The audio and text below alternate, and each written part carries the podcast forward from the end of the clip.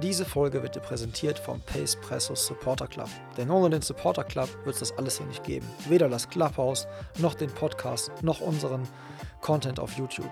Es ist echt mal Zeit, Danke zu sagen. Und von daher Dankeschön.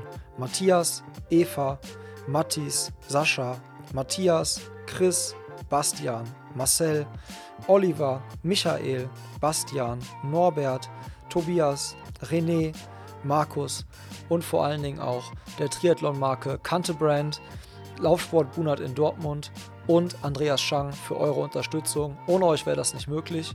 Und von daher vielen, vielen Dank, dass ich das alles machen darf und dass ihr mich dabei unterstützt. Natürlich auch ein fettes Dankeschön an all diejenigen, die schon mal bei uns im Online-Shop geshoppt haben zum Beispiel äh, unsere Espresso-Röstung in ihre Siebträgermaschine reingedrückt haben und äh, unseren Espresso genossen haben. All das hilft, damit wir hier das machen können, was wir so machen. Und von daher bitte, bitte weiter unterstützen. Ähm, alle Mitglieder des Supporter Clubs haben natürlich auch ganz unterschiedliche Vorteile von Geschenken, die es jedes Jahr gibt, über halt quasi einen dauerhaften Rabatt hier bei uns im Online-Shop, als auch Rabatte bei anderen Partnern. Von daher Teilnahme lohnt sich. Alleine schon, wenn ihr wollt, dass dieser, ja, dieser Podcast und alles, was wir so machen, wirklich unabhängig und werbefrei funktioniert. Danke euch. Ja, Leute, hallo und herzlich willkommen zu einer weiteren Folge vom Pace Presso Podcast. Heute zu Gast äh, der Max, den ihr vielleicht schon aus Folge 44 kennt. Damals hieß sie Laktatusche in Potsdam und es ging um die zweite Triathlon-Bundesliga. Wir waren also im Kurzdistanz-Triathlon unterwegs. Heute wird es ein bisschen länger, heute wird es ein bisschen wärmer, denn der Max ist unterwegs zum Ironman Cozumel mit einem Ziel, das da heißt Hawaii. Das kann man schon mal jetzt sagen. Und ähm, ich würde sagen, nach einem kurzen Einspieler von Mike Wollher und dem grandiosen Song Immer immer Dopio geht's los ins Gespräch mit Max. In puncto Koffein bleib ich kompromisslos. Doppelt oder nichts, Bro, immer Doppio. Immer Doppio, immer, immer Doppio. Immer Doppio, immer, immer Doppio. Immer Doppio, immer, immer Doppio. Immer Doppio. Pace Presse, starke Bohne, schnelle Beine. Hallo und herzlich willkommen Hallo Tobi. Max, äh, die äh, Zuhörerinnen und Hörer kennen dich ja schon, ja? Ich hoffe doch. Und ähm, deswegen habe ich mir jetzt gedacht, wir müssen die jetzt erstmal abholen, damit die sich nicht denken, ey, schon wieder dieser Typ. Ja? Also nicht, dass sie was gegen dich haben, sondern einfach nur, ne, wir müssen die jetzt irgendwie mal ein bisschen abholen. Und ich habe fünf Fragen vorbereitet, die du jetzt einfach mal ratzefatze schnell beantwortest, ja, damit die wissen, wo hier der Hammer hängt. Und zwar, erste Frage, Ironman oder Bundesliga? Ironman. Lieber als Erster aufs Rad oder als Erster in die Laufschuhe? Erst aufs Rad ist aus meiner äh, Historie ja äh, das, das Gute, aber ich habe gelernt, besser erst laufen als Erster laufen. So. Kaffee oder Tee? Habe ich schon mal mit Kaffee beantwortet. Lieblingstriathlet? Uh, ich bin noch bei Jan Frodeno. Okay, Einfach was heißt denn noch? Vorbild. Wer kommt denn da? Ja, da kommen jetzt so zwei äh, zwei äh, aus, aus dem hohen Norden. Ja, die Vikings. die Vikings. Ähm, die mischen das Feld gerade gut auf und ich äh, muss sagen, ähm, ich bin äh, echt imposant ähm, beeindruckt, vor allem, weil ich ja auch genau diesen Spagat zwischen Kurz- und Langdistanz gemacht habe. Die kriegen das ganz gut hin. Ich glaube aber du auch. Wer ist deine Lieblingstriathletin? Oh, da bin ich bei Laura Philipp. Okay.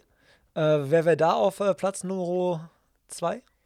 Äh, auch, auch aus dem äh, Lebenswerk, was da auf die Beine gestellt wird, wahrscheinlich Dani Rief. Und äh, trotzdem auch beeindruckend finde ich äh, gerade so den Spagat dann zwischen Familie und Beruf, wenn man Triathlon als Beruf sieht, bei äh, na, Daniela Bleimehl, auch unglaublich sympathische äh, Athletin aus meiner Sicht, ähm, auch nicht verkehrt. Aber wenn ich jetzt hier anfange, alle aufzuzählen, ja, Anne Haug finde ich auch gut. Es ist schwierig. Ja, also Lucy ist schwierig. Bestimmt auch, unglaublich. Auch ja. beeindruckend, junge Athletin kommt vom Schwimmen, auch Gemeinsamkeiten mit mir, aber ja, lassen wir das mal so stehen. Ja. Okay, äh, letzte Frage. Ähm, jetzt bin ich sehr, sehr gespannt, weil die ist mir heute, die kam mir so in den Kopf, da dachte ich so, Tobi, die ist richtig geil. Vielleicht feiere ich mich jetzt auch zu Unrecht, aber womit kannst du eher leben? Mit einem Platten oder einer Zeitstrafe? Mit einem Platten, da habe ich selber in der Hand. Okay. Weil äh, ich habe, wir haben ja zusammen Ironman Hawaii hier geguckt, äh, im ja. Clubhaus, da hing die Leinwand da drüben. Und ähm, da dachte ich halt so, ey, scheiße, ey, so jetzt so ins ins Zeitstrafenzelt und da so fünf Minuten sitzen und nichts machen. Oder hektisch irgendwie versuchen, ähm, da jetzt irgendwie den, den Schlauch oder irgendwas zu wechseln, wenn man denn noch einen Schlauch hat, oder irgendwas zu tun, damit man wieder weiterfahren kann. Ja, ich glaube, da gibt es ja auch Platten und Platten. Ne? Ich meine, wenn ich jetzt in so einer Situation ähm, wie der Penalty Box, wo ich wirklich nichts machen kann, da nur stehe und die Minuten werden Stunden und ewig lange auch ähm, einfach runter nur gezählt, dann ist es, glaube ich, vom Kopf her einfach richtig mies. Natürlich ist es vom Kopf her auch mies, wenn ich mein Rad panisch irgendwie reparieren muss. Aber da habe ich jetzt gerade so eine Sebi Kienler-Aktion Ich auch, sofort im Kopf. im Kopf, wie er da steht, einen schleichenden Platten hat und, Und so fast ähm, so eine weinerliche Stimme hat schon so, ne? genau. So, so, "I'm fucking fat tired. warum denke ich, tired." warum denke ich da dran? Ich selber drehe meine Ventilverlängerung auch ab und habe sie hinten in der Bento-Box. Aber ähm, ja, genau das ist so eine Sache, ähm, wo ich mir denke, ja klar, wenn du dann da stehst und nicht mal flicken kannst, dann ist natürlich so ein Platten mit Sicherheit ähm, noch beschissener als eine Zeitstrafe. Da denke ich gerade, ich habe ja diese Szene wieder genauso vor Augen, ne, wo er da so steht. Das war noch die Zeit, wo er auch Biestmilch so als Sponsor hatte. Das geht mir gerade durch den Kopf. War Biestmilch das, was AG1 jetzt ist? Nur so zur falschen Zeit. So. Das war auch so ein Zeug. Das hatte irgendwie, weiß ich nicht, ob es irgendwie Daseinsberechtigung hatte, aber irgendwie ist es auch vom Markt verschwunden. Ich muss sagen, ich habe da nichts mehr von gehört. Ich wüsste nicht. Aber das war damals so ein Ding. Ja, aber hast du es mal ausprobiert? Du bist doch so, du bist selbst- doch so ein Probetyp. Selbstverständlich. Selbstverständlich bin ich daran auch nicht vorbeigekommen. Also, ähm, klar musste ich das ausprobieren. Ähm, Im Cappuccino hervorragend. Nein. ähm, ganz, äh, also nix wie meistens, man nimmt es, äh, aber äh, macht sich dann wahrscheinlich eher im Kopf so, ah, das war jetzt bestimmt gut. Ja. Das war jetzt, das hat mich jetzt. Die Werbung hat mich überzeugt. Also vielleicht hätte ich mit Biestmilch dann doch die zwei äh, 44 geknackt. Ich weiß nicht. Ich werde es nochmal ausprobieren. Ich kann aber bestimmt gute Restbestände jetzt aufkaufen, gerade von dem Zeug. Mal bei Sebi anrufen. Ja, vielleicht. Der hat vielleicht noch was. Ähm, das letzte Mal, als wir gequatscht haben, habe ich ja schon im Intro jetzt gesagt, war Potsdam. Da war Kurzdistanz so ein Thema. Und seitdem ist ja ein bisschen was passiert. Und zum Beispiel hast du ja, äh, bist du ja auch bekannt durch äh, Funk und Fernsehen. Könnte man ja quasi fast so sagen. Du hast ja das äh, Feld beim Ironman in Maastricht für gar nicht so, gar nicht so kurze Zeit angeführt, nachdem du aus dem Wasser gekommen bist und dann als Erster aufs Rad gegangen bist. Deswegen war ja meine Frage darauf, zielte die Ja. ja auch so ein bisschen ab. Ich hab's Ähm, schon verstanden. Genau, du hast es verstanden, genau. Jetzt alle anderen werden es jetzt gleich auch verstehen, wenn wir drüber quatschen. Äh, nehmen wir uns nochmal mit Ironman Maastricht, kein Profirennen. Äh, deine ist erste. Langdistanz dieses Jahr. Wann war das genau? Äh, ja, es war im August, Anfang August, jetzt muss ich lügen, ich glaube 6., 8., irgendwie so um den Dreh. Kurze Randnotiz für euch da draußen. Wir haben heute den 25. Oktober. Nur mal so merken und nachher mal so hören, wann dieser nächste Ironman ist. Genau. ja, ähm, ja, ich habe es ja gerade schon gesagt. Also ursprünglich habe ich irgendwann mal in meiner jungen Ki- Kindheit mit dem Schwimmen angefangen und bin zum Triathlon gewechselt, erst so in Studienzeiten.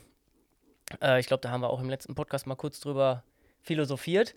Ähm, aber deswegen weiß ich eigentlich, dass ich äh, recht gut aus dem Wasser komme. Und äh, ich habe am Vorabend meiner Freundin, die ähm, nicht so triathlon-affin ist, erklärt, dass ich schon gut weit vorne aus dem Wasser kommen könnte. Da habe ich gesagt, Top 15 könnte passieren. Ähm, Im Endeffekt, äh, gut, man muss vielleicht nochmal erwähnen, es war ein Rolling Start, das heißt also alle, ich glaube, alle fünf Sekunden sind zwei Athleten ins Rennen geschickt worden. Ich bin so in einer der ersten Wellen, also in den Top 20, Top 25 irgendwie ins Wasser gekommen. Äh, nach Adam Riese, also irgendwie so zwei Minuten nach Startschuss, bin ich ins Wasser und ähm, bin dann tatsächlich als Zweiter aus dem Wasser. Im Tracker war ich Dritter, weil der, der hinter mir aus dem Wasser gekommen ist, wohl noch eine Welle hinter mir war und unmittelbar hinter mir aus dem Wasser gekommen ist. Und wir hatten einen Rückstand zum ersten, der war noch in Sichtweite. Ich will keine Sekunden nennen, weil ich lasse mich nicht drauf festnageln hier. okay. Äh, das heißt, ich wusste, okay, jetzt geht das Rennen für mich los, weil schwimmen kann ich ja relativ entspannt äh, das äh, Rennen auch starten. Und ähm, dann geht's aufs Rad und rechne eigentlich damit, okay, dann kommen auch die schnellen Leute von hinten und mal gucken, was sich dann so ergibt, äh, wie man das Rennen gestalten kann. Du meinst bestimmt die schnelleren Leute, Die- weil du bist auch schon einer von den schnellen Leuten. Ja, genau, die schnelleren Radfahrer. Okay. Die Gut. Überbiker. Die, die Überbiker, die sogenannten, die es ja im Triathlon gar nicht mehr so gibt. Oder? Am, Im Age-Group-Bereich, glaube ich, gibt es die noch, aber im Amateursportbereich, also im, im Profibereich haben sie sich nicht mehr so durchgesetzt, glaube ich. ist äh, nicht mehr so kommen. Ja, kein Trend mehr.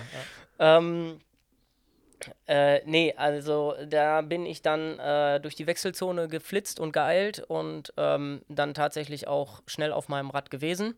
Fühlte mich soweit gut und habe gedacht, okay, dann gucken wir mal. Meine Werte kenne ich ja, fahre ich mal los. Und siehe da, nach, ich glaube, anderthalb, zwei Kilometern habe ich den Führenden gesehen und dachte, okay, vielleicht fährt er mit mir, aber der wollte nicht mit mir fahren und dann bin ich vorbei und dann bin ich nur noch mit dem Führungsmotorrad unterwegs gewesen. Wusste jetzt, weil äh, die Kollegen sind ja äh, teilweise auch im 73 unterwegs gewesen, der einen Tag vorher war. Daher wusste ich, wo die Zeitmatten liegen, weil ich ja selber äh, das Rennen vom 73 am Vortag im Tracker verfolgt habe und wusste, okay, bei Kilometer 36 liegt eine Matte, eine Zeitnahmematte. Und wäre das nicht geil bei so einem Rennen? Ich meine, wir reden hier von einem Ironman-Rennen in Maastricht, wo rund 2000 Leute am Start sind. Wäre das nicht geil, mal auf Top 1 da vorne durchzugehen? Wattwerte, auf einmal so 500 Watt. Ja, ganz so nicht. Also ich habe schon ausgereizt die obere Grenze ähm, und die Euphorie ist da auch ein bisschen mit mir durchgegangen. Im Nachhinein kann ich das durchaus so sagen. Ähm, und äh, habe es mir dann in den Kopf gesetzt und äh, bin über die Zeitnahme als Erster und habe mich gefreut und äh, die Euphorie lässt ja dann auch nicht nach, nein.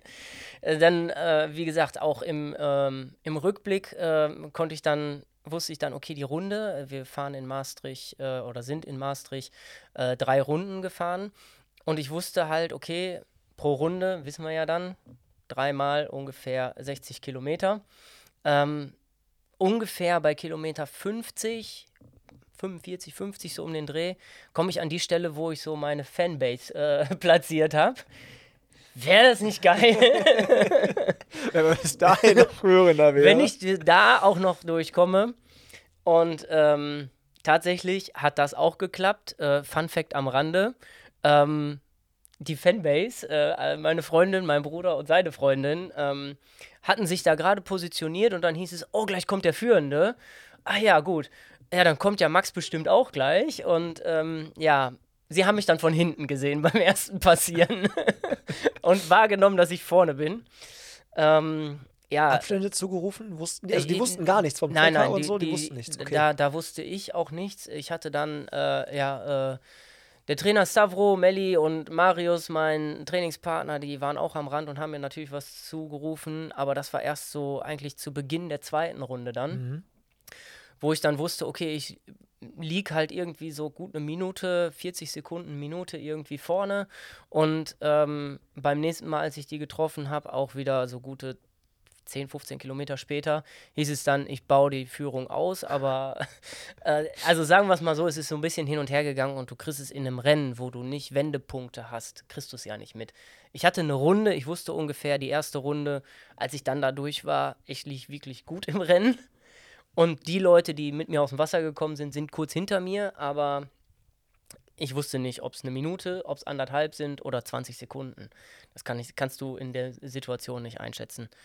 Ja, das Ganze ist dann gut gegangen bis ungefähr Kilometer 80, 85 oder sowas. Ähm, als dann einer der Überbiker aus dem Age Group Bereich kam, der wirklich echt krass an mir vorbeigefahren ist, da habe ich nur kurz gezuckt und dachte, nee, da fahre ich heute nicht mehr mit. Lass ihn über die Matte fahren. Ja, ist egal. so ungefähr. Ähm, äh, das war tatsächlich ein Überholvorgang kurz vor der Matte, aber das war mir dann auch egal. Aber ich habe gemerkt, auch wie meine Kräfte schwinden und irgendwann wusste ich dann, okay, ich muss mich jetzt mal irgendwie hier wieder so ein bisschen, ist es jetzt Racing oder Pacing, ist ja dann die Frage, die man sich so äh, als Athlet dann stellen muss und ich habe festgestellt, oh, ich sollte mal zurück zum Pacing, denn war jetzt schon eine ordentliche Portion Racing heute am Tag. Ähm, aber ähm, ja, vielleicht ist das auch so das Learning, was ich aus dem Rennen mitgenommen habe. Dann doch, ähm, ich hätte auch bei meinen Werten bleiben können oder ich hätte auch äh, mich auf meine, ähm, mein Gefühl vielleicht eher verlassen können, weil da sind dann auch mir Fehler passiert. Wir haben es ja in deiner letzten Folge gehört, wie das so mit dem Ernährungstipps ist. Mit mir sind die, äh, ist nur nicht diese Euphorie durchgegangen, dass ich dachte, boah, geil, alle vorm Tracker feiern mich jetzt, weil ich irgendwie so gerade irgendwie auf äh, Kipchoge-Kurs bin. Das war leider nicht der Fall. Ja, ich glaube, euphorisch nuckelt man dann auch ein bisschen heftiger an der Gelflasche. Aber jetzt mal ganz im Ernst? Max, äh, das ging mir durch den Kopf. du weißt doch dann, okay, meine ganzen Triathlon-Buddies von den Trigekos und von sonst irgendwie noch aus meiner Triathlon-Bubble, die sitzen jetzt gerade eh vorm Tracker. Den zauberst du ein Lächeln ins Gesicht. Also da, oder denkt man dann in dem Moment an die und denkt so, ey, Jungs, ja, richtig geil, genau für so einen Moment, scheißegal, ich mach das jetzt mal eben noch. Da denkt man schon ein bisschen dran, Ja, ja. ne? Also Oder? es ist, also man hat das im Kopf und man letztendlich macht man sein Rennen, keine Frage. Aber eigentlich wird einem im, Nachhinein noch viel bewusster durch alles, wenn man dann hört, der Geburtstag vom eigenen Vater wird vergessen, weil man im Tracker vorne ist, weil der, der Trainingskollege da gerade irgendwie ein geiles Rennen macht und so. Ähm, ja, dann, dann kriegt man schon mit, die Gedanken, die man sich im Rennen gemacht hat, dass das ziemlich cool ist, vorne in so einem äh, Rennen äh, das Rennen dann auch anzuführen. Dann ähm, muss ich sagen, ist das, was man nachher mitkriegt, noch viel krasser. also noch, Wenn du noch noch mal den Tracker dann ist. quasi, du liest ja, du bist ja in den gleichen WhatsApp-Gruppen, du liest ja dann quasi, was die während des Rennens geschrieben haben. Und da wenn sind ja wahrscheinlich, die haben sich ja übertrieben hart abgefeiert und irgendwelche GIFs durch die Gegend geschickt, wahrscheinlich mal irgendwie. und, Ja, ich muss gestehen, alles kann man dann auch nicht mehr sehen, aber, Ja, aber es aber ist schon, Und ein Screenshot wahrscheinlich auch von Führender. beziehungsweise ich selber kann ja im Tracker auch nochmal das vergangene Rennen angucken Ja, und cool. gucken, äh, dann nachvollziehen, wie es denn wirklich gelaufen ist bei mir. Nee, es, also, es ist schon auch immer äh, emotional geladen. Ich meine, jeder von uns, der irgendwie eine Finishline überquert hat, der kennt den, den Moment, wenn man irgendwo emotional äh, so sein Training auf den Höhepunkt und sein Ziel erreicht. Und irgendwo, ich habe da nicht mit gerechnet, ich war nicht darauf vorbereitet. Und trotzdem war es so ein bisschen dieser Moment wie ähm, Ziel erreichen und äh, das gerade irgendwie auch feiern. Ist nur schlecht, wenn da noch ein Marathon kommt. Ja, genau. Aber ist eine besondere Situation wahrscheinlich, ne? Oder? Vorne weg vom Feld. Also kann, jetzt kann man sich mal, ich finde, jetzt kann man, du hattest so mal die Möglichkeit, dich mal in so jemanden reinzudenken, ähm, in so einen Pro, der so ein Rennen anführt und der Gejagte ist. Ja. Also eine, ich stelle mir das schon sehr, sehr komisch vor, ne? Weil ich meine, was wäre die Alternative gewesen? Du überholst den ersten, der als erster aus dem Wasser gekommen ist, okay, der fährt jetzt so gar nicht dein Tempo. Warum sollst du mit dem zusammen mitfahren und auf jemanden warten, der dein Tempo fährt? Ne? Also genau. so. Es ist halt auch ein bisschen was anderes. Ähm, ich, also jetzt, wenn ich in äh, die Ligarennen gucke oder wenn ich so die äh, ja, lokalen Veranstaltungen in der Gegend hier ähm, betrachte, wo ich auch ungefähr weiß, mit wem ich, äh, mit wem ich es im Rennen zu tun habe, dann weiß ich auch um die Stärken und Schwächen meiner äh, Konkurrenz Bescheid. Und ähm, ähnlich ist es ja wahrscheinlich auch für jeden, der irgendwo sagt, ich, ich gehe jetzt an den Start und ich versuche mal irgendwie eine Gruppe zu finden. Du hast ja selber bei deinem Marathonprojekt da ja auch drüber gesprochen. Eine Gruppe ist wichtig, Ja. um sich selber irgendwie ins Rennen äh, zu ähm, äh, positionieren. Und genau diese Punkte hast du auf einmal nicht. Also ich kannte keinen von den Leuten, die da am Start sind. Ich konnte mich, also ich habe mich ja auf Platz 15 im äh, äh, Ausstieg äh, des Wassers nicht eingeordnet, weil ich überheblich sein wollte und ich wollte auch nicht untertreiben, aber ich wusste es auch nicht besser. Also irgendwo so eine Range von 15 Plätzen ist ja auch schon eine Range, über die wir sprechen. Und genauso muss ich dann auch sagen, naja, ähm, die Situation, in der ich dann war, auf einmal das Rennen anzuführen. Das Führungsmotorrad, muss man sagen, hat auch die Situation im Rennen leider so ein bisschen für mich noch komplizierter gestaltet, weil ähm, der den Führungswechsel, also der Motorradfahrer hat den Führungswechsel nicht mitgekriegt und war dann weiterhin vor mir. Bei Kilometer 110 oder so, als dann die nächsten kamen, ähm, fing er dann an, mit mir zu reden, ob denn das jetzt ein Führungswechsel war und hat mich da irgendwie versucht zu interviewen, wo ich im Laktatnebel äh, schon ziemlich blau dem dann äh, erklären musste, ey, vor 30 Kilometern ist schon der Führende eigentlich abgehauen, du bist hier völlig verkehrt. Und das in einer engen Passage von dem Rennen, wo ich dann auch überhaupt nie mit gerechnet habe, dass ich mal in so eine Situation komme und wo ich dann auch sagen muss, wenn man jetzt als Betrachter von einem Ironman Hawaii sieht, wie dann auf einmal die Athleten obwohl, da gibt es ja auch unterschiedliche Situationen, au auf dem Rad oder im Penalty-Zelt auf einmal Interviews geben, wo ich mir so denke, Leute, das ist eine Rennsituation, das musst du auch erstmal können und das musst Ja. du auch und dann wieder erstmal in den, den Tunnel wieder reinkommen, ne? den Fokus behalten, Ja. genau. Ähm, also das waren viele Learnings, äh, womit ich nie gerechnet habe, dass ich die äh, Erfahrung sammeln darf, da sammeln kann. Und ähm, die haben mich aber jetzt auch äh, nicht ähm, ja, wie soll ich sagen? Also mich, mich hat es, denke ich, stärker gemacht, dass ich nächste Mal viel mehr auf meine Vorbereitung, auf meine, egal wo du, wo ich mich im Rennen befinde. Äh, bei mir geht es ja im Grunde schon immer auch um eine gute Platzierung.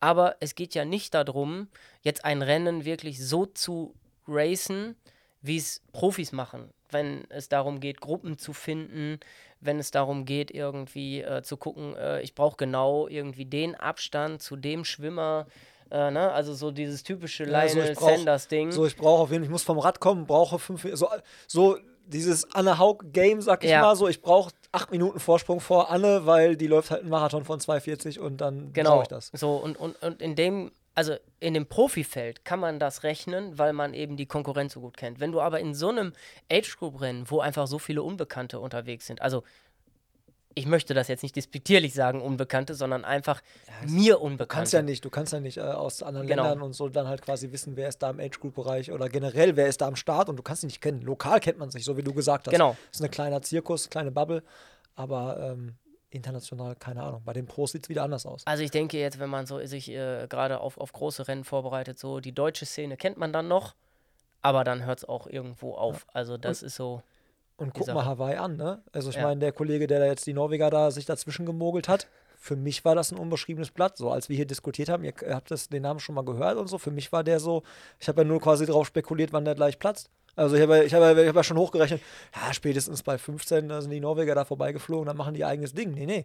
Also selbst da gibt es ja immer noch Überraschungen. Oder erinnere dich hier an diese, ähm, hier, die Championship oder was war das hier, diese US Open, Australian ja. Open, wo ja. da auf einmal auch einer vorne landet, der Trainingspartner, glaube ich, von Lionel Sanders, den ich auch nicht irgendwie so auf dem Schirm hatte. Ja, also ich meine, äh, das ist jetzt natürlich auch immer so die Sache, ähm, schön ist, dass die Leistungsdichte so eng geworden ist. Ja. Ähm, manche würden sagen ja, manche würden sagen nein. Also Konkurrenz belebt das Geschäft. Jetzt ja. müssen wir ein Phrasenschwein gleich aufstellen. Ja, ja, das stimmt schon. Aber es gibt, äh, also ich, wie viele, ich meine, es ist Spekulation, ne? Wie viele Ironman-Titel hätte vielleicht, äh, hätte vielleicht Kienle gesammelt, wenn Frodo nicht auf die, äh, nicht von der kurzen auf die lange Distanz gekommen wäre und noch so ein paar Leute mitgebracht hätte. Aber im, im Grunde genommen ist es ja ähm, wirklich das Schöne an unserem Sport, dass die Individualität nicht nur in den drei Sportarten liegt, sondern auch in den Distanzen.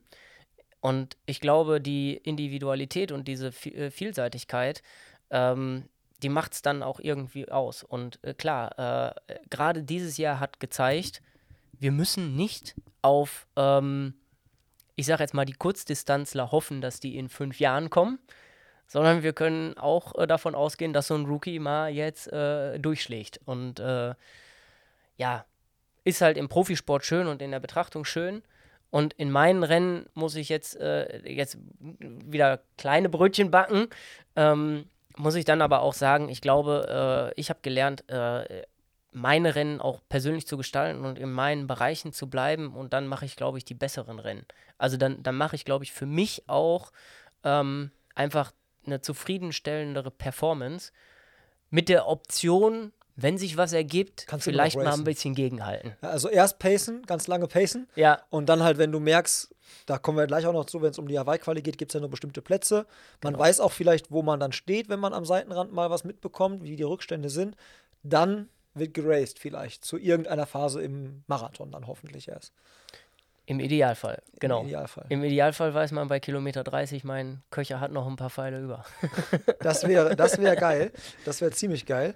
Ähm, Jetzt lass uns doch nochmal direkt über die Hawaii-Quali sprechen, weil die hattest du in Maastricht, soweit ich weiß, ja eigentlich auch in der Tasche. Das Richtig. Doofe war nur, dass dann hättest du jetzt im Oktober in äh, auf Hawaii starten müssen.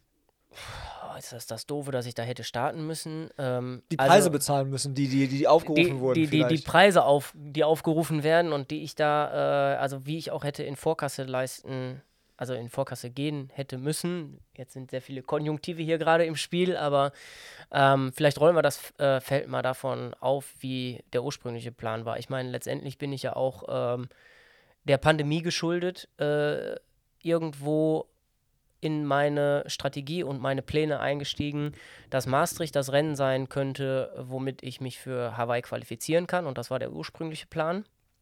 Ähm, Gerade nach dem guten Rennen in Rot, was ich äh, im September letzten Jahres hatte, ähm, war schon ähm, ja, die Idee und auch ähm, die Ambition mit dem Leistungsvermögen, was ich an den Tag äh, gelegt habe, ähm, schon so in die Richtung, okay, dann kann man in Maastricht die Quali holen und im Oktober auch in Hawaii äh, das Rennen bestreiten. Gut, jetzt äh, hat Ironman entschieden, aufgrund der Pandemie und ähm, den ausgefallenen Rennen, die damit verbunden sind, ähm, machen wir die Insel mal voll. Nein, wir lassen die überlaufen mit 5000 Athleten statt zweieinhalbtausend Athleten zwei Renntage. Ich glaube, das ganze Thema können wir jetzt gerne, wenn du willst, diskutieren, aber ich glaube, dafür gibt es so viel bei ganz Content. vielen anderen diskutiert, die das auch wahrscheinlich auch eine bessere Wissensgrundlage machen oder da waren oder so. Genau. Äh, Würde ich mir jetzt auch nicht anmaßen, hier jetzt dazu irgendwie ähm, zu sehr äh, Partei zu ergreifen oder da jetzt zu viel Content noch äh, abzuliefern, weil ich glaube, ähm, die Diskussionen sind schon groß. Wir als Athleten ähm, und als, als Age-Grouper müssen ja auch einfach ein, eine Sache mal immer so ein bisschen im Hinterkopf haben. Es ist für einen Triathleten, der auf die Langdistanz geht, glaube ich, so mit das größte Mal auf der Age-Group Weltmeisterschaft in Hawaii auch wirklich teilnehmen zu dürfen. Und das ist so der Mythos mit gleichzeitig diesem Wunsch und dem Traum, das ähm, dann auch, äh, ja, ich sage jetzt mal in Angriff zu nehmen. Ähm, das ist, glaube ich, so ein bisschen das, was äh, mich dann auch irgendwann gecatcht hat. Ähm, und weswegen ich den Plan geschrieben habe, gut, dann gehe ich das an. Ich kann Maastricht als Quali-Rennen nehmen und wenn ich die Quali habe, dann ist auch eigentlich Hawaii so weit wie gebucht. Gibt ja auch Möglichkeiten, dann im Vorhinein schon einiges zu planen. Ähm, und gehe das dann so an. Nur dann kam alles ein bisschen anders. Deswegen ähm, in meinen Vorbereitungen, auch äh, jetzt rein für die Planung, das dann, Ganze dann in diesem Jahr noch anzugehen, habe ich festgestellt, so einfach ist es nicht, an irgendwelche Unterkünfte zu kommen. Äh, die Organisationen, die man da anzapfen kann oder auch äh, vielleicht die Plattformen, die irgendwelche Unterkünfte anbieten, Flüge und Co., ähm, habe ich natürlich irgendwo abgeklappert. Aber das Ganze war dann doch etwas schwieriger. Werbung. Kennt ihr eigentlich schon unsere Pacepresso Espresso Röstung? Wenn nicht, solltet ihr sie definitiv mal ausprobieren. Ganz besonders ist nämlich, wenn ihr auf kräftigen Espresso steht.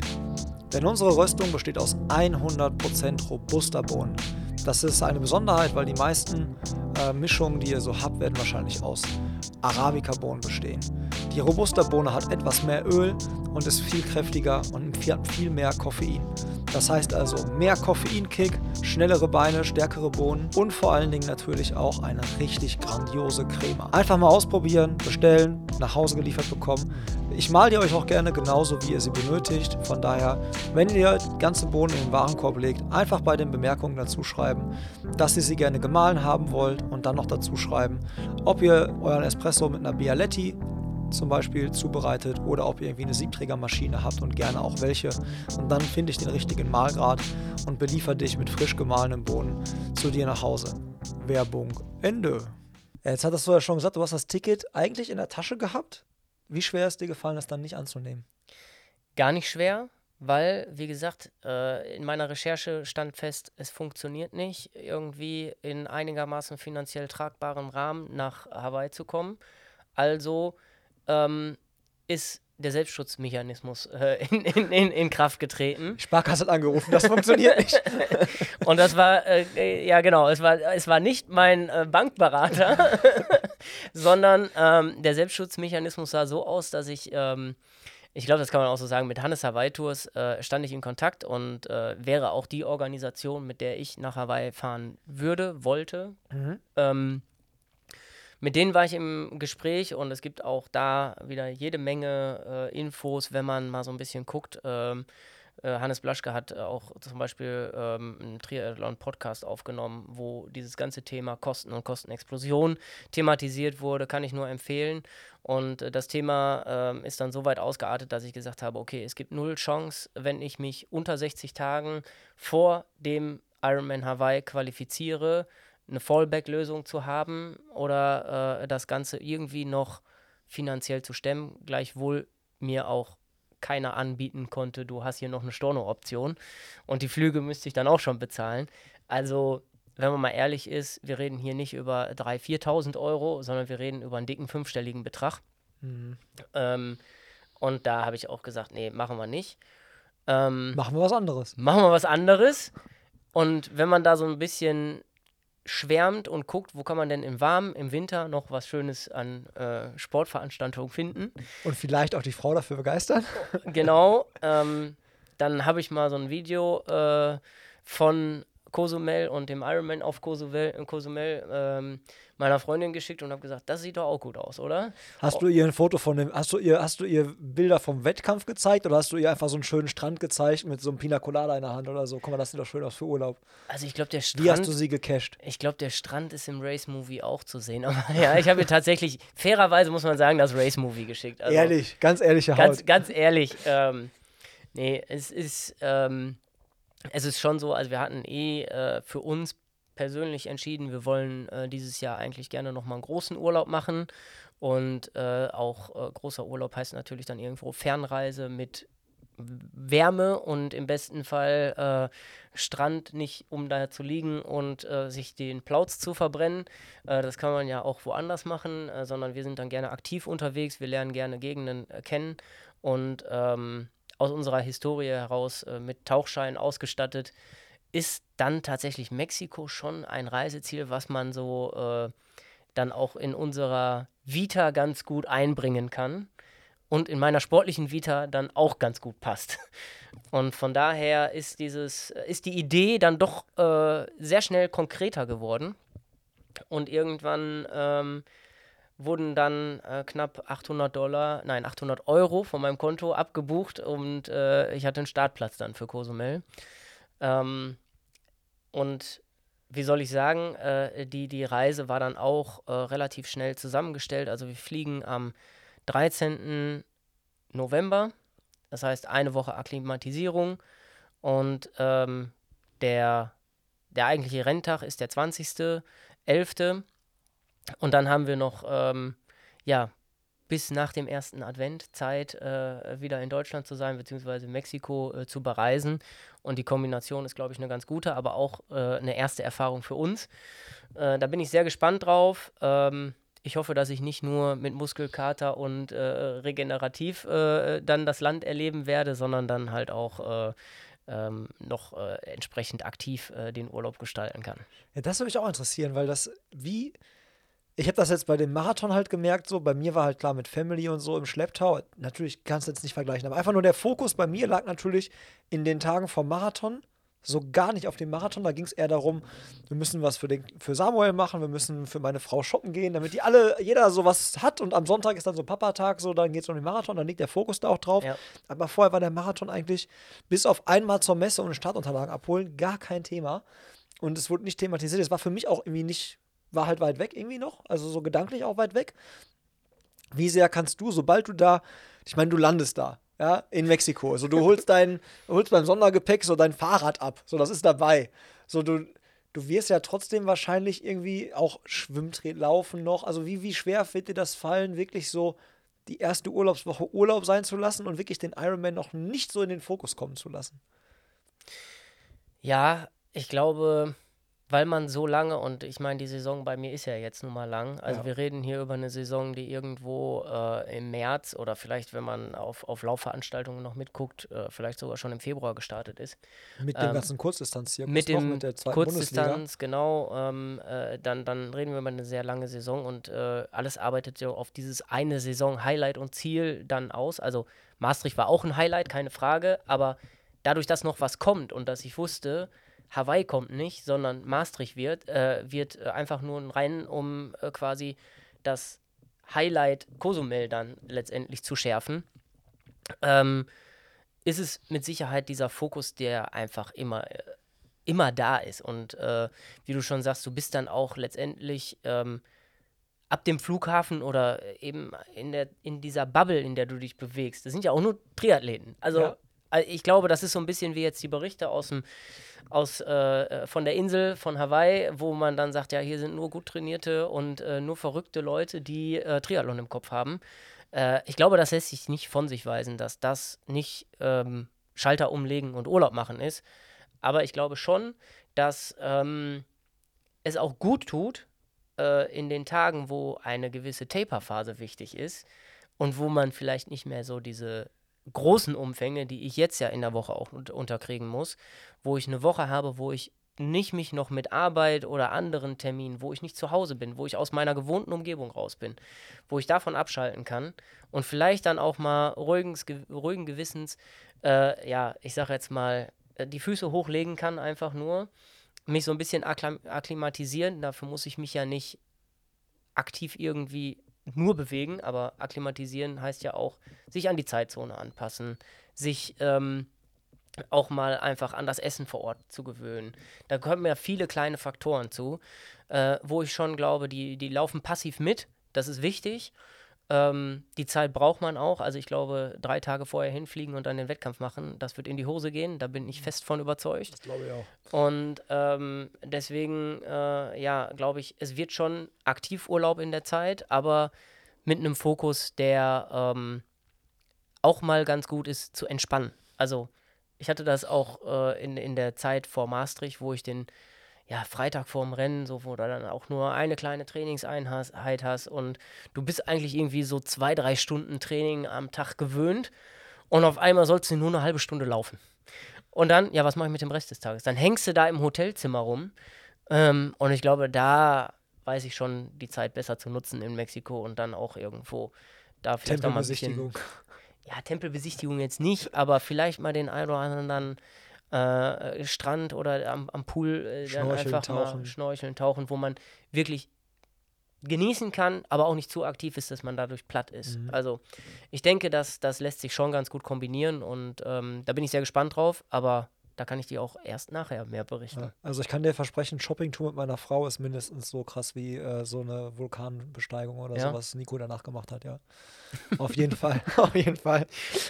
Gibt es da, auch, auch äh, Angaben für äh, TSS und CTL? Das, äh, ja, also ich glaube sogar meine, ist ohne Witz, ich glaube sogar, dass mein Wub rausgeworfen hat, irgendwie, sie waren aktiv. In der Zeit, wo ich mit ihr shoppen war und den Kinderwagen geschoben habe, als der Wub angezeigt hat, da war eine Aktivität, die ich aufgezeichnet habe. Ja. Ähm, Jetzt äh, sagtest du ja schon halt, ne, so Urlaub, also beziehungsweise halt Reise, Urlaub, Quali ist ganz klar das Ziel. Diesmal würdest du sie ja logischerweise annehmen und sie wäre für 2023 dann. Ja.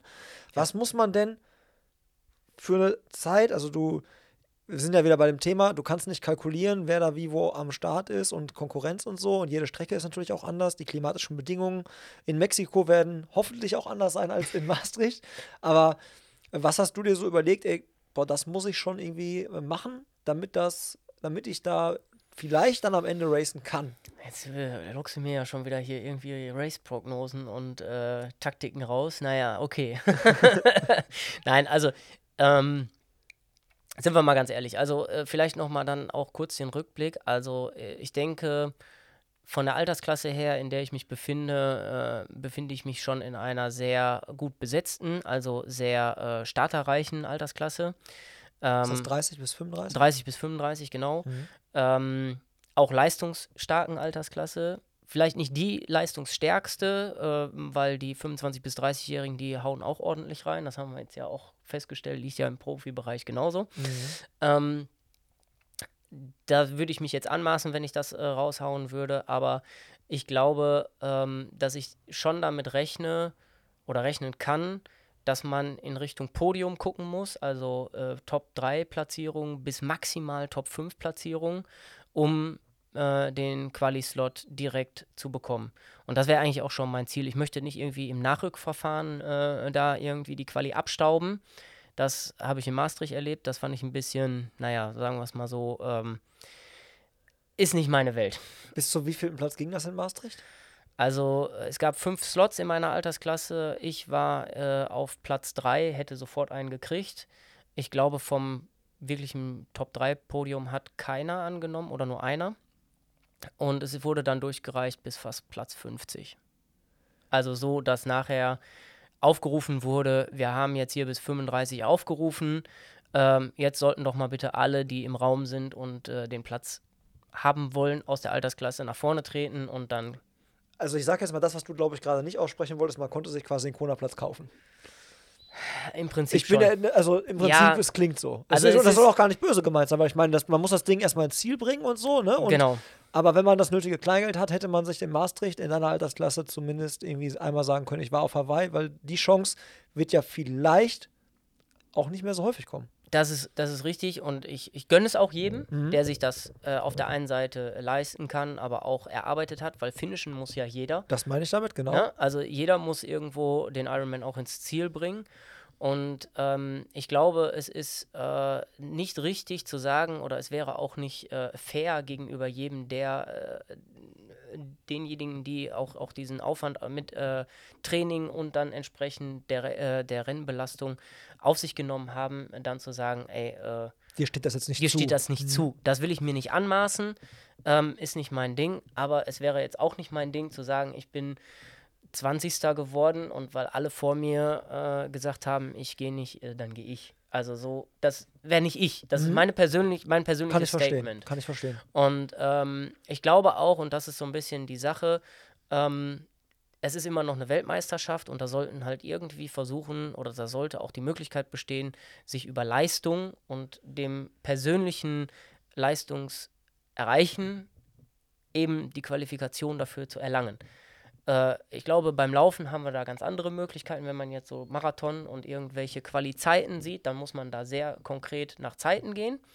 Beim Ironman haben wir es halt so, da ist die Weltmeisterschaft der Langdistanz halt über die Slotvergabe und eben die Platzierungen ähm, ausgeschrieben. Das Prozedere ist allen klar. Dass ähm, die Plätze dann auch durchgereicht werden, ist auch, denke ich, ähm, so das Verfahren, womit man sich halt arrangieren muss und mit dem man sich beschäftigen muss, wenn man äh, an den Start geht, wenn man das ambitioniert angeht. Und deswegen ist für mich auch so die Sache, ich werde jetzt ne, äh, nicht als 12., 15., wie auch immer noch den Platz annehmen wollen, sondern ich möchte mich dafür so qualifizieren, dass ich da sicher irgendwie auch in die Bereiche der Slots falle. Und das ist in Cozumel auch 1 bis 3? Das kann man erst, äh, also das wird erst bei der Slotvergabe selbst bekannt gegeben. Ah, okay. Das heißt, du weißt es im Rennen noch nicht. Ich weiß es auch im Rennen noch nicht, sondern ich kann nur ahnen, wie das ist, weil tendenziell ist es so ungefähr ein bis maximal zwei Prozent der Starter der Altersklasse, die eben direkt den Slot äh, bekommen. Also in, in äh, Maastricht 120, 27, 26 ähm, Finisher in meiner Altersklasse gab es fünf Slots. Das heißt, das waren diese ungefähr 2%. Aber dann muss es doch trotzdem möglich sein, vor dem Start zu wissen, okay, es haben sich so viele meiner. Also meine Teilnehmerliste ist ja, steht ja fix, da kommt ja keiner am Tag hin und sagt, ich will nachmelden. Hab mir gerade mal, ich habe mir gestern Fahrrad gekauft, ich würde es gerne Ironman machen. Also Ja. eigentlich müsstest du es ja, müsste man ja wissen, okay, in meiner Altersklasse gehen 120 Leute an den Start und dann kann ich diese 1 bis 2 Prozent eigentlich anwenden. Warum sagen die das erst an, dem, an der Vergabe des Slots? Ja, äh, das ist halt, äh, weil die Finisher-Quote zählt. Ah, okay, nicht der, der Also nicht, nicht die, die die- stark, sondern die, die wirklich ins Ziel gekommen sind. Ja, also Das heißt, Jetzt du kannst es man nur mit- kalkulieren ungefähr. Genau, also man, man kann das auch. ungefähr äh, rechnen. Aber wie gesagt, ich glaube, diese 1, 2 Prozent, da muss ich jetzt gerade im Kopf gerechnet auch nochmal revidieren. Das sind, glaube ich, eher 5 Prozent. Ja. Bei 100 Leuten wären es 5. Nein, ähm, Spaß beiseite. Also die, die genauen Prozentzahlen kann ich dir nicht sagen. Okay, krass. Aber ähm, es kommt halt immer darauf an. Also es ist ja äh, letztendlich ausgeschrieben, es gibt jetzt in dem Rennen in Cozumel, ich müsste genau gucken, irgendwas, ein paar 40, paar, paar 40, ich glaube 46 Slots gibt ähm, Die sind ausgeschrieben für Männer und Frauen und alle Altersklassen. Es ist aber auch gesagt, dass mindestens ein Platz pro Altersklasse Und Geschlecht. und Geschlecht ausgegeben wird. Ähm, das muss man jetzt mal äh, runterrechnen. Äh, wir haben halt in manchen Rennen äh, Altersklassen bis 70, 75, die noch an den Start gehen. Und wir haben in anderen Rennen, da ist aber auch bei 60 Schluss. Oder Frauen äh, sind halt tendenziell ja gerade äh, von den Startfeldern eh eher dünn besetzt. Da kann auch mal eine Altersklasse ausfallen. In den höheren Altersklassen natürlich. Also es kann eine M70 geben, aber nicht eine W70. Also das ist halt so, ne? Ähm, kannst du vorher natürlich alles über die Startlisten irgendwie dir so ein bisschen rausziehen. Ja, aber aber- ob die dann ins Ziel kommen, ist die andere Sache. Ja- Oder der nächste Punkt ist ja, ob die schon qualifiziert sind. Ja, klar. Kann natürlich auch jemand äh, schon irgendwann einem anderen Rennen davor irgendwo. Jetzt, wobei in Cozumel wird In Cozumel wird es jetzt schwierig. Da, wird schwierig, aber so sonst wäre das teilweise so. In Genau. Maastricht hätte sein können, dass da jemand am Start ist, der sich schon in Frankfurt qualifiziert hat. Zum Beispiel. Gerade, gerade nach, der, äh, da, nach der ganzen Pandemiephase, wo auch die Slots ähm, oder die Startplätze sind es ja dann, verschoben wurden über zwei Jahre und der eine vielleicht gesagt hat, nee, ich gehe nicht äh, in, in Utah an den Start äh, und äh, Hawaii schiebe ich aber auf 23. Das war auch eine Option, die Hawaii, ähm, die Hawaii-Starter äh, in der Pandemie äh, als, als Möglichkeit der, der, der äh, Optionen bekommen haben. Äh, von daher, also es ist alles immer eine recht vage Angelegenheit. Ja, okay. Und deswegen sage ich, eine Top-3-Platzierung in meiner Altersklasse sollte, sollte reichen. sollte reichen, ist so das Ziel, was ich für mich dann also auch so ein bisschen im Hinterkopf habe. Und ich gehe davon aus, jetzt ist es natürlich so, in Maastricht war meine Endzeit eine 9,14. Ähm, man muss Cozumel sagen, ist ein schneller Kurs, ne? Cozumel ist dann wieder ein schnellerer Kurs.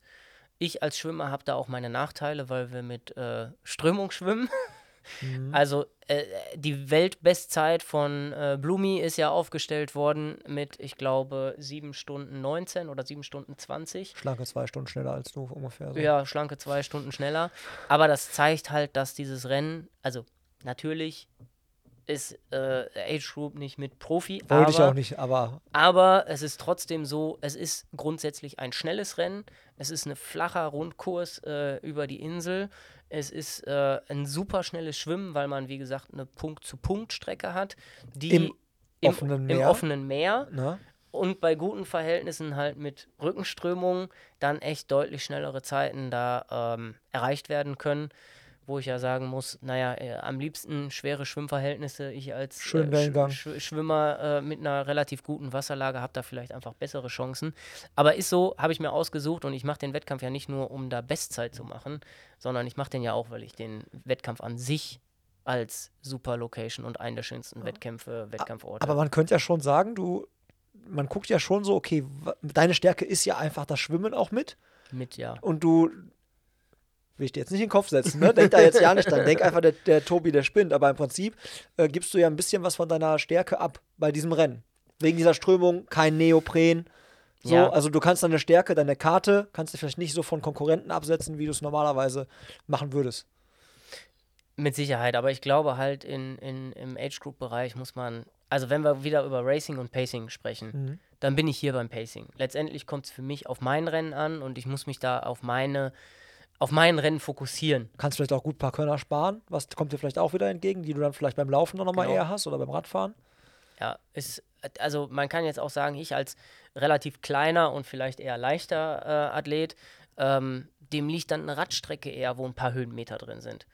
Könnte man jetzt sagen. Also gerade so eine flache Drückerstrecke, also ich meine, mein Watt pro Kilo Verhältnis wird nie so gut sein wie, ich will dir jetzt mal was Gutes tun, wie deins. Danke, danke, danke. Ich tue mir ja auch öfters was Gutes, damit dieses Watt pro Kilo Verhältnis so ist.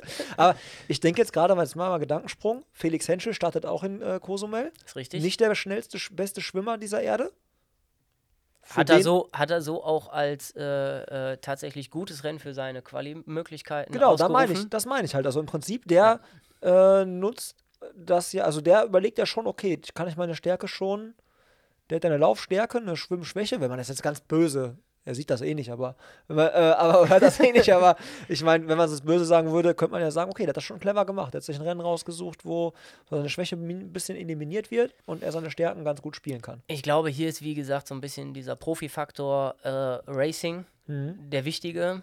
Und ähm, ich glaube, äh, ein Felix Henschel, ich meine, kleiner Funfact am Rande, meine erste Langdistanz in Köln habe ich mit ihm bestritten. Er war kurz vor mir im Ziel, aber ich bin schneller gelaufen als er. Ernsthaft jetzt? Ernsthaft, Du hast ja. eine schnellere Laufzeit als er? Ja, das war aber, also Felix sieht es ja nicht, ne? Aber Nö, er hört, Äh, also- hört's nicht, er also, sieht's nicht. Also ich glaube, er hatte da echt zu kämpfen im äh, Marathon. Aber da musste ich beim Rad ordentlich zurückstecken. Und äh, von daher, ähm, ja, also ist ein kleiner Fun-Fact am Rande. Äh, ich glaube, ich bin damals irgendwie in drei Stunden 16, 18, irgendwie sowas äh, den Marathon gelaufen. Und äh, Felix hatte da echt äh, einen guten Start im Marathon. Aber äh, ich hab, ihm- er ist mir mal spazierend entgegengekommen. Ah, okay, ja. Also von daher, ähm, ich glaube, äh, seit 2017 sind ein paar Jährchen vergangen. Er hat den Schritt äh, definitiv in die professionalisiertere Richtung gemacht. Und ähm, ja, ich denke, da muss man halt auch, wenn man sich für Hawaii qualifizieren möchte, noch mehr als über so ein Age-Group-Podium sprechen. Und da habe ich dann äh, natürlich mit meinen Voraussetzungen und äh, meiner Wahl äh, in der, ich sag jetzt mal, ambitionierten Hobbyliga äh, doch ein paar andere Kärtchen, die ich spielen und legen kann, ja. ähm, als dann im, im Profifeld, wo es halt, ähm, ja, Altersklassen egal, Stärken egal, du musst halt da irgendwie du musst so auch mehr Racing, Racing als Pacen, genau. Ja. Aber das heißt ja jetzt auch, wenn du wirklich nicht weißt, ey, ich bin safe, angenommen, du liegst im Rennen auf Platz 4, deine Altersklasse und äh, du weißt, ey, pass auf, äh, von hinten kommt der fünfte und äh, weiß ich nicht, wenn ich Glück habe, kriege ich den dritten noch. Dann ist ja entweder verteidigen Platz 4 oder halt racen auf Platz 3 und du weißt aber trotzdem nicht, ob Platz 3 am Ende des Tages reicht. So, ne? Das kann passieren, ja, aber im Grunde genommen, ähm, ja, wie soll ich sagen? In dem Moment denkst du auch nicht dran. In, in dem, Moment, willst du Platz 3 einfach. Du ja, willst generell alle kriegen, die vor dir sind. Die Frage ist in dem Moment, wie viel kannst du dann noch an Karte spielen oder ja. wie, viel, wie viel geben die Beine noch her? Ich habe gehört, man soll in den letzten Kilometern vom Marathon auch mal hier und da mit Krämpfen zu tun haben. Soll es Menschen geben. Ich habe aber gehört, man soll einfach wie viel Gramm äh, Salz pro Kilogramm Ach, nehmen? So, so ein bis zwei Gramm pro Stunde. Ah, viel, der Lauterbach. Lauterbach hat das empfohlen, glaube ich, ne? Lauterbach, ich glaube, der würde sagen, du verdurstest. Du verdurstest innerlich. Beim Trinken. Innerlich. Junge, was machst du da mit deinem Körper? Ja. Ähm, nee, aber also ja, Salz war, also den ich hab's, muss, also ich merke da auch, du bist da sehr gut vorbereitet. Wenn man sich mit dir über diese Themen unterhält, dann äh, redet man nicht von, ja, nimm mal zwei Tabletten, ist immer gut, sondern äh, wir reden dann schon von Gramm pro Kilogramm Körpergewicht und so. Also man merkt, du bist da voll im Thema. Fra frag mal die Jungs nach meinem zweiten Spitznamen. Excel-Tabellen gibt's zu Genüge. Ja, okay, gut. Doc Excel, Doc, Doc, Doc Excel oder was? Äh, oder Mexel. Mexel, Mexel, okay. ja, sehr gut. Ähm, jetzt sind wir gerade beim Marathon. Eine Frage habe ich aufgeschrieben auch noch: Marathonverpflegung. Ich habe ja da so ein bisschen in, äh, einen Griff ins Klo gemacht in Amsterdam. Zumindest so, ich glaube, da hätte ich ein bisschen was besser machen können. Ich habe ja meine Verpflegung komplett mitgenommen und habe jetzt für mich gelernt, ich glaube, in Amsterdam wäre eine Eigenverpflegung an den Stationen schlau gewesen. Wie regelst du das im Marathon? Hast du eigentlich Gels dabei selber? Setzt du auf Eigenverpflegung am Körper dabei? Äh, dürfen dir Freunde was anreichen aus dem, äh, als Zuschauer oder quasi Leute? Oder kannst du dann disqualifiziert werden, wenn das irgendeiner anderer sieht? Oder setzt du voll auf das, was es da von, äh, vom Ironman in Cozumel gibt? Ja, gute Frage. Ist nämlich ein wichtiger Punkt in der Vorbereitung. Also ich glaube, ähm, ich zitiere da mal gerne meinen Trainer. Mhm. Äh, Stavro sagt immer, es gibt zwei Fehler, die du machen kannst. Ernährung, äh, Ernährung und Pacing. ähm, und der Punkt Ernährung, der ist schon wirklich wichtig. Und deswegen kenne ich halt auch so ein bisschen das, was du jetzt so feststellst, die Gramm pro Kilo äh, Verhältnisse, die ich da zu mir nehmen muss. Ähm, ich weiß ungefähr, oder ich, ich habe jetzt in den letzten Wochen natürlich auch entsprechend äh, in meinen Trainings äh, die Kohlenhydratzufuhr auch ausprobiert und da auch meine Verpflegung eben mit den Gels ähm, durchgeführt und mit den ja, Getränkemischungen, äh, die ich da im Training äh, gerne nehmen möchte. Ähm, habe ich auch in Maastricht so gemacht. Also ich bin nicht auf die äh, Verpflegung äh, der Veranstaltung zurückgegangen, weil es für mich unbekannte Gels sind. Äh, beziehungsweise weil ich auch den Aufwand gerade zu groß finde, jetzt irgendwie ähm, da nochmal umzuschwenken, gerade in der Zeit, du hast es ja schon mal angesprochen, August bis äh, November ist jetzt nicht so lange und äh, zweimal verschiedene äh, Rennverpflegungen und Nutrition-Partner der Veranstaltungen sind da auch eine gewisse Herausforderung. Also ich kann jetzt nicht einfach sagen, Ironman macht äh, mit Hersteller X und das ist durchgängig so, sondern je nachdem, wo die Veranstaltung stattfindet, gibt es auch mal was anderes. Ähm, ist letztendlich so, dass es dann heißt, ans Rad wird erstmal richtig viel gepackt. Also ich habe schon den zweiten Flaschenhalter hinter, hinter den Sitz geschraubt, ähm, weil ich der Meinung bin, ähm, das war in Maastricht auch ein bisschen knapp und da habe ich ja schon gesagt, war das, Emo, äh, das, das äh, dann doch etwas festere Nuckeln äh, an, der, an der Flasche dann so, dass ich äh, zu schnell zu viel genommen habe, aber was dann halt auch dazu geführt hat, dass ich relativ schnell leer gefahren war. Ähm, Deswegen werde ich da auf jeden Fall äh, nochmal so ein bisschen umstellen zu dem Wettkampf. Am Rad ist das Mitnehmen aber deutlich einfacher als im Marathon. Definitiv. Weil wir reden hier von, ich sage jetzt mal, um die ja, acht Gels, die ich mitnehmen muss im Marathon, dann hinten raus. Ähm, ich habe ungefähr, ja, äh, je nach ähm, je nach Hersteller weicht das natürlich auch nochmal ab, wie viel Gramm Kohlenhydrate sind da so drin. Aber ich, ich rechne mit acht Gels, die ich mitnehmen muss, so grob. Und ähm, ja, da eben die Verpflegung vom Streckenrand, also von irgendwelchen Freunden, Verwandten, Bekannten, äh, nicht erlaubt ist, zumindest nicht bei Ironman, ähm, werde ich es so machen, dass ich einen Teil der Verpflegung in den sogenannten Special Need Beutel packe. Das heißt, da werde ich dann äh, meinen Beutel greifen können. Man kennt das vielleicht auch von jetzt den Marathonveranstaltungen. Das ist vielleicht bei den Profis auch wieder etwas besser aufbereitet, dass sie ihre Dinge schneller finden. Bei den Age-Groupern ist es meistens so, es, es liegt ein Riesenhaufen von Beuteln da mit Startnummern. Ich muss meine Startnummer suchen. Ich werde da ein paar Sekunden auch auf der Strecke lassen. Aber ich kann sicher gehen, dass die Verpflegung oder die ähm, ja, Nutrition, die ich mir da reinpacke, auch äh, verträglich ist für mich. Fünf Minuten. Ja, du weißt halt, ich bin lieber sicher, sicher, sicher. Ja, ja. Es ist Verpflegung ja das eine, Max. Äh, du weißt ja hier, wir sitzen ja hier quasi in dieser Laufschuhecke. Ähm, Ja. Zu welchen Schuhen greifst du? Setzt du auf Carbon bei so einem Ironman? Weil ich meine, beim Marathon stellt, wird sich die Frage nicht stellen, wenn du nur, ein, nur einen Marathon laufen würdest und nicht noch vorher quasi die Ja. Muskulatur schon beim Schwimmen und Radfahren ein bisschen äh, warm machst.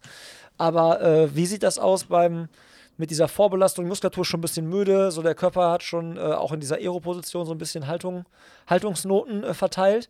Ähm, setzt du auf Carbon oder sagst du, der Impact ist mir zu krass und ich nehme lieber einen Lightweight-Trainer oder was? Nee, tatsächlich, also man könnte sagen, äh, Carbon statt Kondition, da muss ich dann schon, da, da, da greife ich drauf zurück. Ja. ähm, nee, äh, äh, Spaß beiseite. Also ich, ich komme sehr gut klar und das ist, wie gesagt, seit ähm, meiner Vorbereitung für Rot ähm, bin ich eigentlich bei derselben Kombi geblieben, ähm, weil ich äh, sehr zufrieden damit war.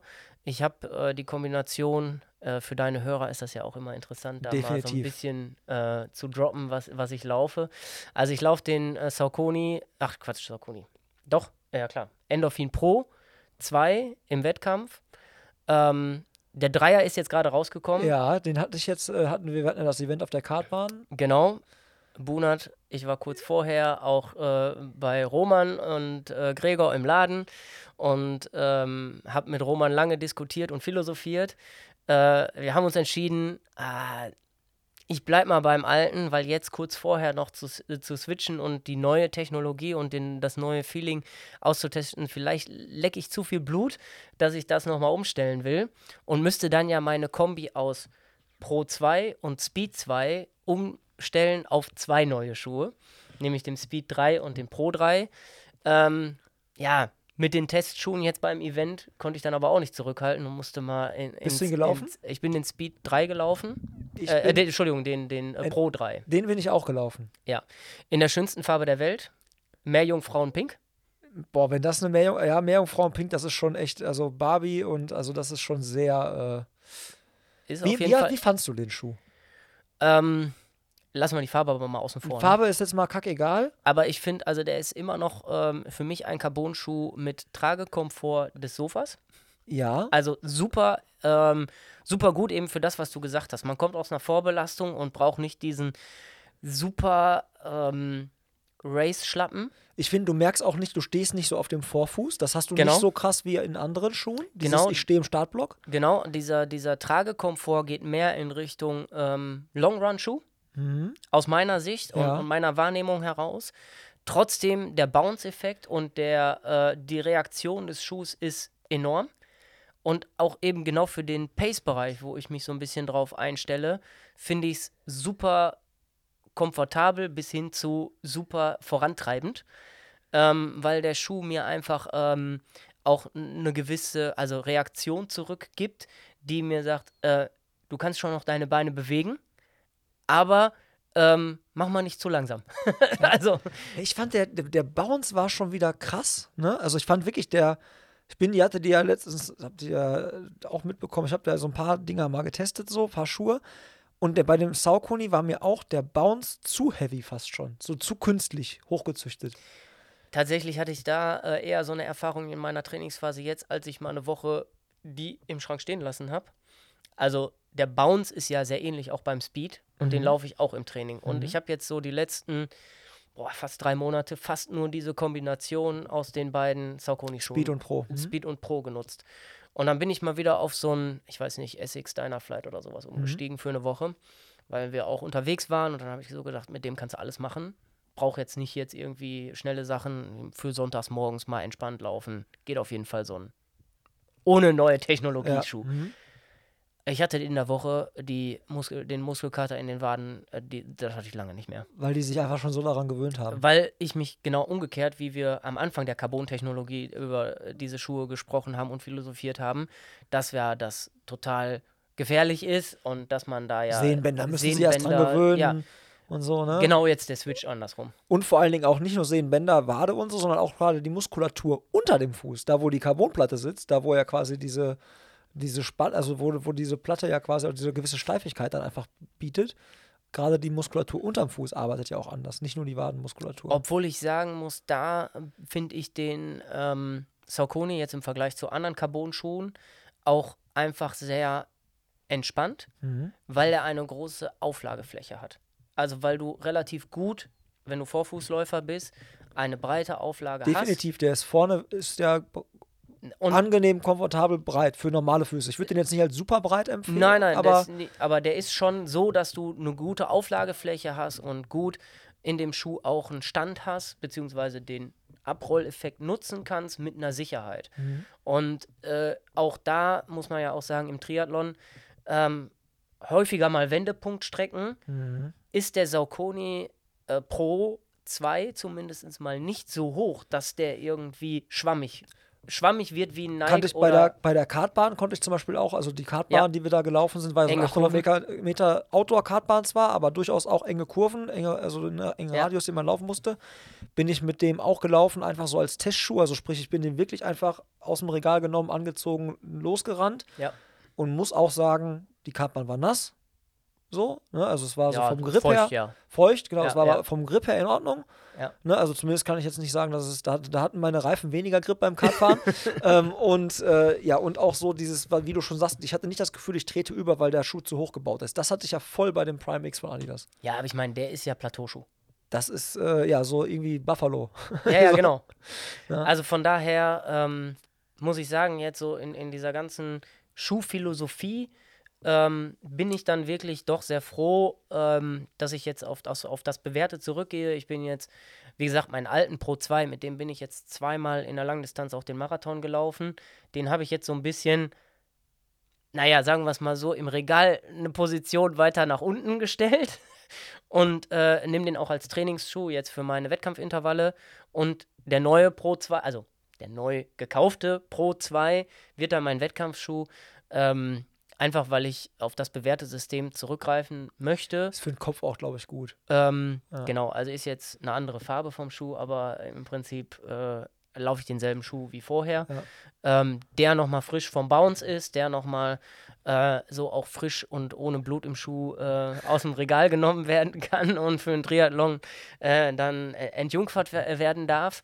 Ähm, also im Wettkampf entjungfert. Ich werde den natürlich vorher auch im Training laufen. Nicht, Ja. äh, nicht auf die Idee kommen, einen neuen Schuh äh, ganz neu äh, zu tragen. Nein, ähm, aber ich denke mal, das ist für mich äh, jetzt wirklich so bewährtes System und ähm, im nächsten Jahr gucken wir dann mal, Ja. ob man auf die neue Variante zurückgreift oder vielleicht mal was ganz anderes ausprobiert. Ich habe gehört, Puma ist auch ganz gut im Rennen. Ja, kannst du auf jeden Fall, sollte man, ist nur auch, da müsste man echt mal testen. Also ich finde, das hat mein Testen gezeigt, Carbon-Schuh ist definitiv nicht gleich Carbon-Schuh. Also es gibt da Ja. mega die Unterschiede und es hat mich auch nochmal darin bestärkt, wenn man so viel Geld für einen Schuh ausgibt, dann will ich den vorher wirklich mal getestet haben und verglichen, also in Vergleichsmöglichkeiten haben. Und deswegen glaube ich, äh, werden unsere Freunde bei Laufsport Bunert in Dortmund nicht arbeitslos werden, weil äh, da, ich würde so, ich würd mir so einen Schuh, muss ich gestehen, nicht, äh, nicht einfach blind online kaufen. Außer vielleicht, ich habe ihn schon mal Ja. Genau das Modell. Wenn du dir jetzt sagst, ich kaufe nochmal, ich suche nochmal einen Pro 2, ich kriege den jetzt zum Beispiel bei Bunat nicht mehr den Pro 2, aber mit dem kam ich mega gut klar, die können mir nur noch den Pro 3 bieten. Irgendwas hat sich verändert, womit mein Fuß nicht klarkommt. Ich will unbedingt den Pro 2 haben. Dann kannst du den natürlich, wenn du den zweimal hattest, eigentlich blind kaufen. Ja. Aber ansonsten, wenn du wirklich mal einen Überblick über das Game bekommen willst und mal gucken willst, wie ist welcher Schuh, wie verhält sich welcher, vom, alleine vom Fitting, vom Bounce, von allem, muss man die einmal durchtesten. Aber da interessiert mich ja auch, vielleicht ist das ja auch nochmal eine äh, theoretische Frage für dich und deine äh, Studien und Akquise, äh, wie sich das, äh, das Thema Trainingsschuh und Wettkampfschuh, also ich meine, wir haben jetzt ja mit dem Speed und dem Pro, haben wir ja einen Schuh, die sehr ähnlich aufgebaut sind. Die unterscheiden Relativ sich ja baugleich. nur Mhm. durch die Carbon- bzw. die äh, Faserplatte. Ja, aber das ist eine Besonderheit natürlich, das hat Saucony ja richtig gut gemacht. Die haben ja, Ja. wirklich diesen kompletten Familienaufbau. Also wir haben ja quasi so, eine, so einen Ja, Stammbaum aufgezogen, ja, wo du sagen kannst, okay, ich will mehr Dynamik haben, ich will, aber die, ich glaube, der Leisten oder so oder der Zuschnitt verändert sich ja dabei minimal oder kaum oder was, ne? Also beim Zweier gar nicht. Ich glaube, beim Dreier ist es jetzt schon noch ein bisschen. bisschen, ja. Ähm, Allein schon, glaube ich, das Mesh-Material oben ist, glaube ich, anders und so, ne? Also das, das Mesh beziehungsweise der, der Schuh auch vom Gewicht her ist schon noch mal ein bisschen anders. Aber wenn wir jetzt mal ehrlich sind, vom Tragekomfort äh, tut sich das Gewicht jetzt nicht so, äh, also trägt nicht dick auf. Mhm. Ja. Ähm, und von daher, ähm, ja, würde mich halt auch mal interessieren, so ein, so ein Stück weit, gerade wenn man so viele Trainingskilometer macht und dann halt so einen Fokus auf einen, auf einen Wettkampf hat, wie verhält es sich dann eben mit solchen ja, Stammbäumen der Schuhfamilien? Was kann man da gut tragen? Weil für mich ist es jetzt voll aufgegangen, eben genau diese Kombination aus Trainingsschuh, den ich auch viel und lange laufe, äh, auch für dann eben, ja, ich sag jetzt mal, der Speed, den kann man natürlich bei Intervallen auch sehr gut tragen. Aber den kann man halt auch beim Sonntagsmorgenslauf mal eben anziehen, äh, der dann nicht so schnell ist und fühlt sich da drin trotzdem wohl. Und deswegen fand ich das jetzt eben, ist eine super, super Kombi aus Wettkampf und Trainingsschuh, ohne halt wieder diese, in Anführungszeichen, teuren Carbontreter so runterzulaufen. Ja. Und da muss man halt auch sagen, runterlaufen ist die, der nächste Vorteil, den ich sehe. Jetzt machen wir hier ganz schön Werbung. Wird, wird ein Laufblock, ja. wird ein Laufblock. ähm, aber man, man muss schon sagen, also auch da äh, habe ich die, die, das Feedback jetzt am Wochenende noch geben können. Und äh, da war der Kollege von, von Saucony echt erstaunt, dass ich gesagt habe, ich bin jetzt über 850 Kilometer mit dem, äh, mit dem Speed 2 gelaufen. Ähm, ist bei meiner Konstitution von Körpergewicht und Größe mit Sicherheit auch nochmal äh, anders zu bewerten, als wenn jemand mit deutlich mehr Körpergröße und damit auch Gewicht an den Start geht. Ähm, aber äh, dass die Schuhe das so mitmachen, ist ja gerade in der Carbon-Technologie, wo wir über 1 Euro pro Kilometer sprechen, schon auch ein Argument, wo ich sagen muss, das äh, kann den Voll. ein oder anderen ähm, Hobbyläufer dann doch auch überzeugen.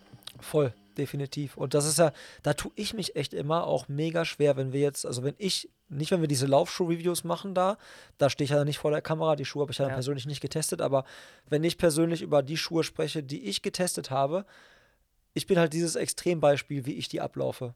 Also bei mir Ja. halten Schuhe nur sehr, wenn ich sage, ey, für mich voll geil, ein Schuh hält mal 500 Kilometer oder 600, dann ist das wahrscheinlich so, wie wenn bei dir halt einer 800 oder, oder, oder was weiß ich, oder 1000 hält, ja. Ja. Also da tue ich mich immer schwer zu sagen, der hält jetzt lange, der hält nicht so lange, weil ich einfach wirklich sehr speziell da unterwegs bin, was das angeht. Ja, und jeder hat auch nochmal eine eigene, äh, einen, eigenen Sohlenabrieb, Abrieb, ne? dadurch, äh, wie der Laufstil halt äh, Ja. sich, sich ausprägt.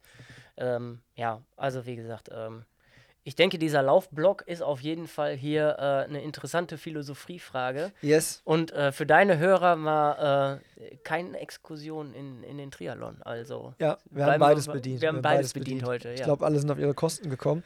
Äh, und du kommst ja auch quasi doppelt auf deine Kosten, weil, wie gesagt, zwei Ironman-Rennen innerhalb von, wir haben mal vorhin überlegt, innerhalb von halt vier Monaten. Ne? Also ähm, August war Maastricht.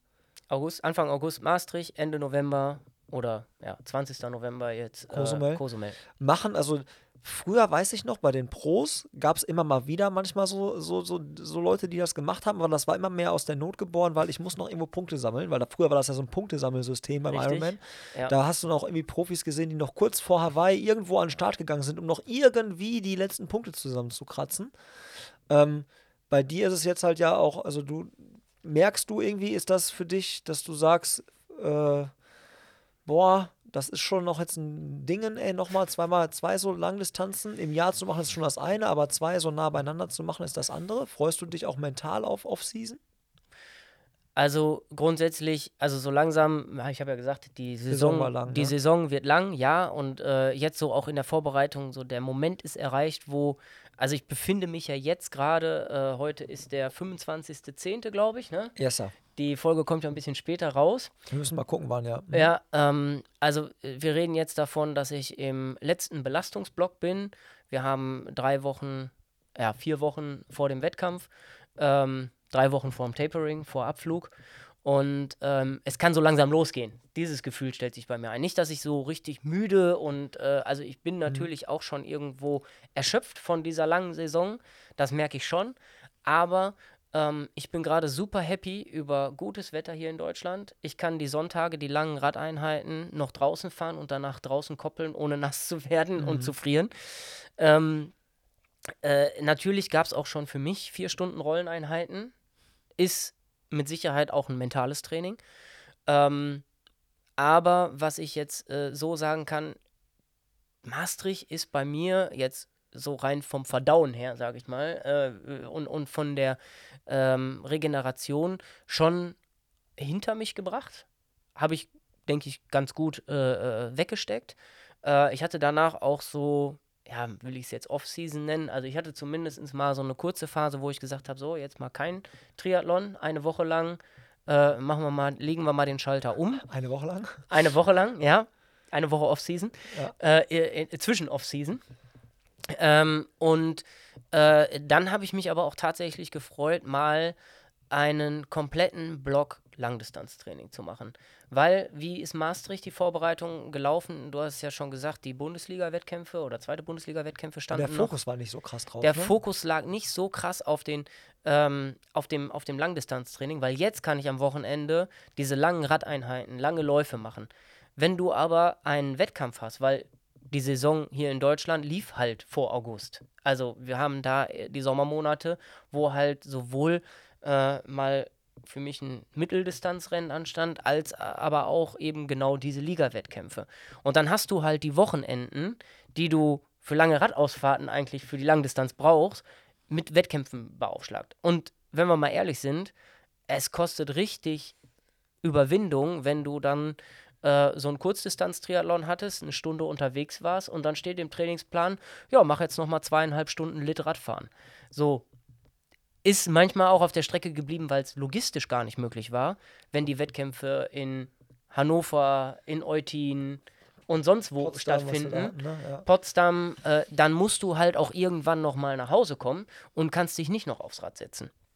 Das heißt, ähm, natürlich konnte ich mich unter der Woche äh, schon auch mit, Wettkämpf, äh, mit wettkampfspezifischen Trainings auch mal länger vorbereiten, habe auch mehr Umfänge vielleicht dann, äh, wa- was die Dauer angeht, ähm, äh, speziell auch für die Langdistanz gehabt, äh, als die Kollegen, die sich nur auf die Kurzdistanz äh, äh, fokussiert haben. Aber es ist immer ein Spagat und dieser Spagat, der fällt jetzt gerade weg hinten raus. Und ich habe so dieses einmal Neustart, einmal Reset und Block Fokus auf drei Monate Langdistanztraining, so ungefähr. Oder dreieinhalb.